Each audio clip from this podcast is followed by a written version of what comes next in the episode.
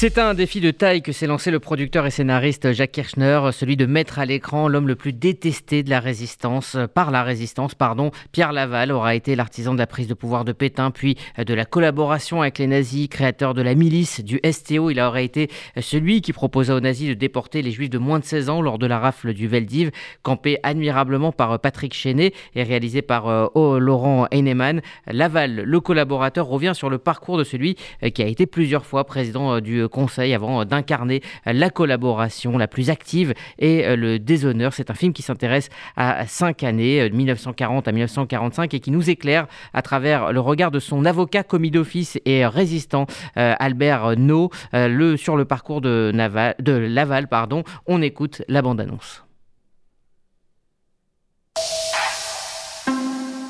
Inédit, mardi sur France 3. Vous êtes accusé de trahison, Laval. L'histoire vraie de Pierre Laval. Communiste, fasciste, il fait avec. L'homme qui, avec Pétain, a commis l'innommable. Pour euh, la rafle du Veldiv, président. Laval, vous avez été complice d'un crime de masse. La figure la plus trouble de la collaboration. Je souhaite la victoire de l'Allemagne. Cette phrase est terrible, Laval. Inédit. Assumez enfin vos responsabilités. Incarné par Patrick Chenet, Laval, le collaborateur, revivez une page tragique de notre histoire, mardi à 21h05 sur France 3. Jacques Echner, bonjour. Bonjour. Merci euh, d'être avec nous. Alors avant toute chose, pour comprendre euh, l'origine de votre projet, il faut regarder votre propre parcours, votre propre carrière. Vous avez été soit scénariste, soit producteur, soit les deux de films sur Pétain ou sur encore Drummond. Euh, l'antisémitisme et la collaboration sont des, thèmes qui ont jalonné pardon, toute votre carrière et votre parcours et qui font euh, écho à votre histoire personnelle. Oui, oui, je crois que vous avez tout dit.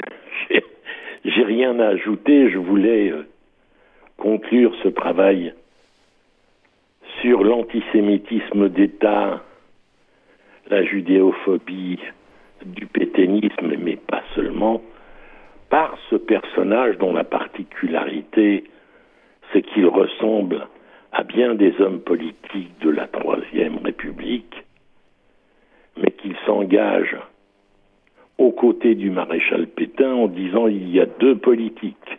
La mienne, celle de la collaboration avec les Allemands, et celle de De Gaulle. Si j'échoue, je serai fusillé. Alors, euh, pour raconter l'angle hein, que vous avez euh, choisi, ça se passe quelques mois après euh, l'exécution de, Laval. Le, jeune avocat, donc qui a été commis d'office, qui lui a été résistant. Non, non il n'a pas été commis d'office, pardon. Ah, il n'a pas été commis d'office. Il a été choisi par Laval et il a accepté de défendre Laval alors qu'il est l'un des rares avocats de la résistance. D'accord, c'est parce que j'avais euh, compris. Donc effectivement, il va euh, à la rencontre de plusieurs protagonistes, des hommes politiques, euh, l'épouse, la fille de Laval, pour, pour essayer de, comprendre un petit peu ce, personnage, interprété donc par Patrick Chenet de manière assez admirable. c'est un film qui raconte aussi une France traumatisée, un procès bâclé. C'était finalement, il n'y avait pas le choix d'un procès bâclé pour Laval, étant donné la, détestation et ce qu'il incarnait Oui, enfin bon, moi je crois le contraire. Je comprends et je raconte avec Serge Bernstein, mon conseiller historique, le grand historien, que le procès de Laval a été un procès de guerre civile. Ça n'a pas exactement été le cas pour Pétain, mais dans le cas de Laval, on bâcle le procès, on interdit les droits de la défense, et d'une certaine manière, pour une certaine partie des anciens collaborateurs, on va en faire un martyr, au point que Laval quitte l'audience, refuse de paraître, il est injurié par les membres du jury, il est injurié par les spectateurs dans la salle, une grande partie des journalistes de la résistance dénoncent d'ailleurs cette situation. Mhm. Laval est une canaille fasciste, il avait cependant le droit, comme tous les accusés, à un procès en respectant les droits de la défense. Alors justement, il y a cette phrase dans le film hein, qui m'a qui m'a marqué. Ce salaud devient presque sympathique euh, quand on s'attaque à un, projet euh, comme comme celui de décrire euh, la dérive de, Laval. Est-ce que le problème et la question qu'on se pose à chaque à chaque page, à chaque écriture et puis même à, chaque jour de tournage, c'est pas de d'éviter de, de l'humaniser? Non, non, on se pose pas ce problème. J'avais eu une discussion avec Bruno Gantz quand il a accepté de jouer Hitler. Et à l'évidence, quand un acteur interprète un personnage, par définition, il le défend. C'est la fonction de toute fiction digne de ce nom et de tout travail de comédien qui a du talent.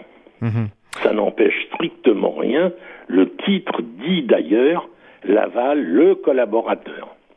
Alors effectivement, on va revenir sur, euh, sur Laval. Il est souligné plusieurs fois qu'il vient de l'extrême gauche pacifiste. Et euh, comme beaucoup de Français à l'époque, il avait cette euh, obsession d'éviter la guerre. Et cette obsession se transforme quelques années plus tard à devenir le pire des bras armés des Allemands. Et en fait, le, le film a voulu expliquer cette dérive. Absolument. Vous avez tout à fait raison. Le pacifisme traverse la vie politique française tout parti confondu. Et dans tous les partis, vous avez une fraction des responsables et des militants qui virent très vite au fascisme. Au congrès de Paris de la SFIO, dans les années 30, je ne me souviens plus exactement de la date, Léon Blum écoute les orateurs, les principaux orateurs D.A. Marquet, et se rend compte qu'ils sont devenus fascistes qu'il mette en cause même sa judéité. Et il se lève, il est bouleversé, et il dit dehors. Mhm. Léon Blum les fait expulser.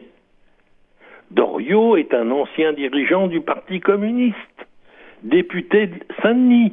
Et on peut trouver les exemples et des exemples. Le, le pacifisme, le prix à payer de la Première Guerre mondiale, et Dieu sait qu'il est élevé, aboutit à ce que toute la vie politique soit marquée par ce carnage. Et chacun en tire les conséquences qu'il veut. Mmh. Georges Mandel, le film sera diffusé après Laval. Le Georges Mandel que j'ai produit avec Jacques Villeray, magnifique, dans le rôle. Georges Mandel, dès la parution de Mein Kampf, et il est le seul homme politique, à droite comme à gauche, dit ce texte annonce les pires catastrophes pour l'Europe, le monde et les Juifs. Mhm. Donc voilà. Euh, alors, ce qu'on découvre aussi euh, en regardant euh, ce, film, c'est cet antagonisme qui existe dès le début entre, entre Pétain et Laval. Et pourtant, Laval va aider Pétain et, et, va même parfois aller plus loin que lui. Absolument. Ben, vous avez tout dit. Sachant, il faut être d'une absolue clarté, que c'est Pétain qui exige et qui impose, et pas les Allemands, les deux statuts sur les Juifs. Oui, il y a une scène très très claire euh, là-dessus d'ailleurs dans le film. Absolument. Il faut, je crois, être. Euh, Laval n'est pas antisémite. Alors justement, on, voit dans le film l'antisémitisme féroce de Pétain, il est très clair.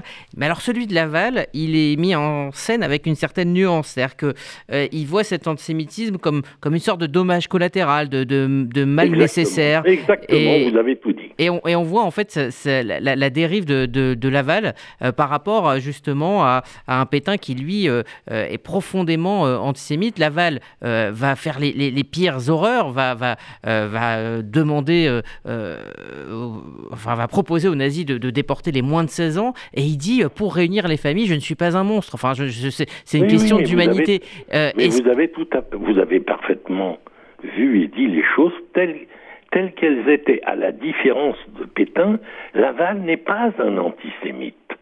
Mais en même temps, il faut dire les choses, comme 90% de la classe politique, tout parti confondu à l'époque, il est l'héritier du vieil antisémitisme français. Qu'on se souvienne, parce que maintenant on fait comme si ça n'a jamais existé, que l'Église de France bénit Pétain. Mhm. Il faudra les grandes rafles pour qu'un certain nombre d'évêques, et pas tous, commencent à protester. Mais l'Église de France bénit Pétain et, le vieil antisémitisme. Avec euh, Laval qui, a quand même deux obsessions, euh, l'Europe nouvelle, euh, et lui il est persuadé que l'Allemagne va gagner la guerre, donc pour lui c'est la place de la France dans cette Europe nouvelle, et cette haine du bolchevisme. Et, ça revient plusieurs fois dans, le film, ces deux obsessions. Vous avez tout à fait raison, c'est parfaitement bien. Enfin, vous dites que, je ne vais pas vous paraphraser, vous dites exactement ce qui est, mais je le répète, hein, Laval est la figure de la cohérence absolue de toute une partie de la classe politique française, faut-il rappeler Faut-il rappeler Le PC absent puisque interdit, mais faut-il rappeler que c'est la Chambre du Front populaire qui, à Vichy, donne une majorité pour écraser la République? Il y a un peu plus de 80 parlementaires qui votent contre sur les 517 ou 518 qui sont rassemblés le groupe SFIO refuse à Léon Blum de prendre la parole. Mhm. Euh, Alors ça, on ne le sait pas, on l'a oublié, mais ça, ça mérite de temps à autre d'être rappelé. Et j'ajouterai un mot, si vous me le permettez. Je vous en prie. Certains osent dire que Pétain a défendu les Juifs français. Mais le président du tribunal qui va juger Pétain puis Laval, a participé à une commission dite de dénaturalisation. 6000 juifs français vont être dénaturalisés, donc devenir étrangers. Mhm. Le pétainisme, c'est la lutte contre les juifs, quelle que soit leur nationalité. Alors on découvre aussi euh, que Laval était dans le déni, alors euh, on a du mal à y croire quand même, euh, et qu'il niait jusqu'à l'existence des camps de la mort, ce qui lui est d'ailleurs contesté dans, le, dans le récit que vous faites. Ben, vous savez comme moi que la plupart des dignitaires nazis à Nuremberg qui disaient soit on n'était pas au courant, soit on nous a tenus à l'écart et on n'y est pour rien. Je veux dire qu'il euh, a fallu les années 60, il a fallu Paxton, historien américain, pour que les historiens français commencent à se bouger et à faire des études sur cette époque. Mmh. Il a fallu le chagrin et la pitié, dont faut-il rappeler la diffusion était interdite à la télévision. Interdite. Oui, oui. Pour que cette question vienne sur, sinon le devant, mais viennent à l'ordre du jour. Euh, Jacques Kirchner, ça sera ma, dernière question. Euh, c'est un travail euh, très délicat, très compliqué que vous avez dû faire avec toute votre équipe, avec donc Laurent Henneman.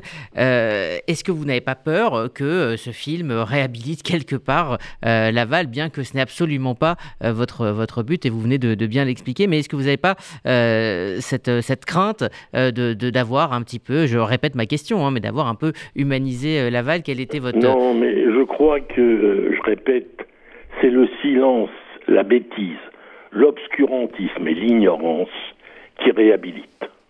Mhm. C'est, alors soyons encore plus précis, c'est la publicité accordée à un petit juif néo-pétainiste qui permet que ces questions soient abordées aujourd'hui d'une manière extrêmement tendancieuse et honteuse. Bref, révisionniste. Vous savez, c'est Emmanuel Berne qui a écrit les premiers discours du maréchal Pétain. Vous m'entendez mhm. Emmanuel Berne était un écrivain juif, extrêmement talentueux. Alors, la petite, euh, la petite chose que j'évoque n'a pas beaucoup de talent, n'est pas un écrivain, mais lui se permet de réviser la réalité. Le rabbin, le grand rabbin Corsia, a dit sur cette question ce qu'il fallait en penser. Donc moi je crois tout le contraire. C'est parce qu'on regarde la réalité qu'on est mieux armé pour la combattre. Eh bien... Et je vous et j'invite vos auditeurs à regarder demain soir le film sur France 3. Effectivement, chacun se fera son euh, idée. Euh, donc, en tout cas, la, prestation de Patrick Chenet est absolument euh, bluffante. on va réécouter justement la bande-annonce avant de, avant de se quitter, Jacques Kirchner. inédit, mardi sur France 3. Vous êtes accusé de trahison, Laval. L'histoire vraie de Pierre Laval, Communiste, fasciste, il fait avec. l'homme qui, avec Pétain, a commis l'innommable. Pour euh, la rafle du Veldiv, président. Laval, vous avez été complice d'un crime de masse. La figure la plus trouble de la collaboration, Je souhaite la victoire de l'Allemagne. Cette phrase est terrible, Laval. inédit, Assumez enfin vos responsabilités. incarné par Patrick Chenet. Laval, le collaborateur, revivez une page tragique de notre histoire, mardi à 21h05 sur France 3. Voilà, ça sera donc demain soir euh, sur François. Merci euh, France 3, pardon. Merci euh, Jacques Kirchner d'avoir pris le temps de répondre à, nos questions. Je rappelle que donc vous êtes le producteur et scénariste de ce film diffusé demain sur France 3. Merci à vous. Merci à vous.